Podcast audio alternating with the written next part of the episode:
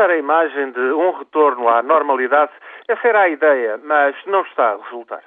No ano passado, o Grande Prémio de Fórmula 1 do Bahrein teve de ser cancelado na ressaca de protestos que provocaram 35 mortos.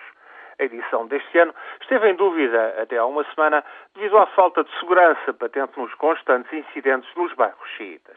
Por fim, a Federação Internacional do Automóvel acabou por ignorar protestos contra abusos de direitos humanos e confirmou a prova.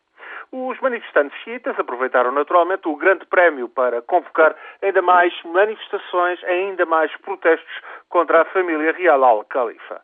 Esta sexta-feira foi um dia de tensão e o fim de semana não augura melhor.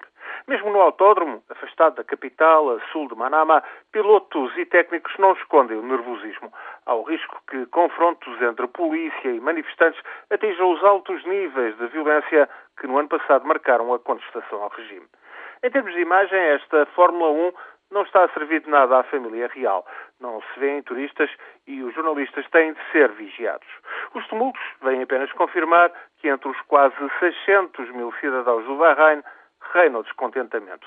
Outros tantos imigrantes da Índia ou das Filipinas evitam envolver-se no conflito, mas a maioria xiita, 70% dos árabes do Bahrein, continua a exigir reformas políticas e o fim do poder autocrático dos Al-Khalifa e da minoria sunita. Em vão. A vizinha Arábia Saudita tutela o arquipélago para evitar a queda do regime sunita e eventuais avanços do Irão.